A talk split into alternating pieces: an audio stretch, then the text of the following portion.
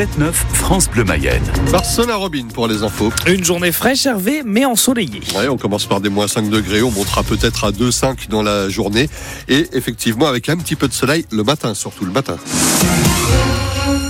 Alors, euh, l'exploit est possible pour les joueurs du Stade Lavallois? Les tangos se déplacent à Nantes à 17h30 pour tenter de décrocher une place en huitième de finale de la Coupe de France de football, ce qui n'est pas arrivé depuis 21 ans. Le club voisin est 13e de Ligue 1 et compte dans ses cadres Nicolas Palois, le défenseur central de 36 ans qui est évolué une saison à Laval, Gilles Damingui. Saison 2011-2012, Nicolas Palois est prêté par Valenciennes. Le défenseur de 24 ans effectue alors ses premiers matchs comme latéral gauche. L'entraîneur Philippe Inchberger se souvient. Ça s'était pas très bien passé ni pour nous, ni pour lui.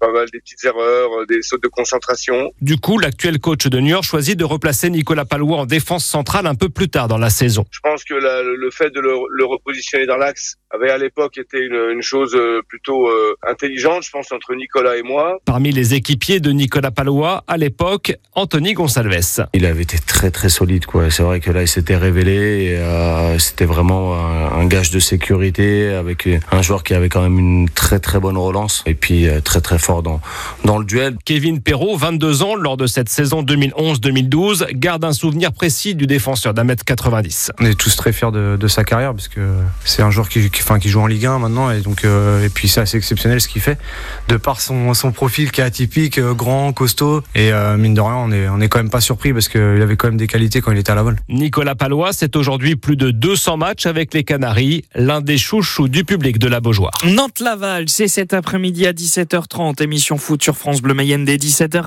avec toute une équipe mobilisée pour faire vivre ce match événement. Franck Gauter en studio Gilles Damingui et notre consultant Ulrich Le Pen en tribune pour commenter la rencontre. Et Astrid Meignet-Carne avec les supporters lavallois. On espère début et une victoire de nos tangos. Rendez-vous donc à 17h. Hier soir, Bergerac n'a pas réussi à créer l'exploit en éliminant, en Lyon. L'OL a battu les amateurs périgourdins 2-1. L'étoile lavalloise de futsal joue aussi un match de coupe aujourd'hui face à Hérouville à domicile au gymnase Aubameyang mais sans public pour raison de sécurité. On joue une place en 16e de finale de la compétition qui avait été remportée l'an dernier par les stylistes.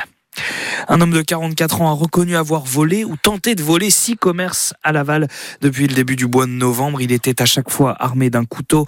La police l'a interpellé jeudi alors qu'il venait de commettre un nouveau vol dans un salon de coiffure avenue Robert Buron. L'individu sera convoqué le 19 mars devant le tribunal de Laval. Il est placé en attendant en détention provisoire. Sept ans après l'interpellation violente de Théo Luaka à Aulnay-sous-Bois en région parisienne, les trois policiers jugés par la cour d'assises de Seine-Saint-Denis ont été reconnus coupables de violences volontaires, mais condamnés à des peines légères de la prison avec sursis et interdiction d'exercer limitée à la seule voie publique.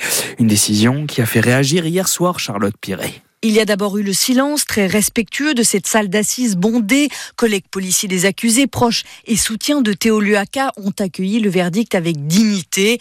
Trois mois de prison avec sursis pour deux policiers, un an avec sursis pour le principal accusé, auteur des coups de bâton télescopiques. Puis il eut la colère à la sortie de la salle d'audience celle des figures d'autres affaires de violence policière venues souvent à ce procès. Puis la satisfaction du côté des trois policiers et de maître Thibault de Montbrial, avocat du principal accusé. Ce soir, notre client ressort de la, de la cour d'assises en étant condamné pour un délit, mais pas pour un crime. C'est-à-dire que pour la première fois depuis sept ans, ce qu'il dit depuis la première minute, à savoir je ne suis pas un criminel, a été entendu par la justice. Pour autant, la gravité de la blessure de M. Luaka, que personne ne conteste, a également été prise en compte. Théo Luaka, enfin, dont l'avocat est venu saluer une décision de justice, de vérité et d'apaisement. L'association SOS Racisme s'est félicitée de la condamnation des trois policiers et appelle le ministère de l'Intérieur à engager des réformes pour qu'il n'y ait pas d'autres affaires Théo. Le refuge de l'Arche de Château-Gontier-sur-Mayenne est à l'honneur cet après-midi sur France 3. Un reportage tourné dans le sanctuaire euh, qui sera diffusé à 15h35 dans la nouvelle émission euh, présentée par Sophie Davant consacrée aux animaux. On pourra y voir la rencontre entre Safran, un lion blanc, et Lina, une lionne issue d'un cirque. Le refuge de l'Arche, toujours en difficulté financière. L'opération 1 euro par Mayonnaise poursuit. Vous pouvez donner sur le site du refuge et en retrouvant toutes les infos sur FranceBleu.fr.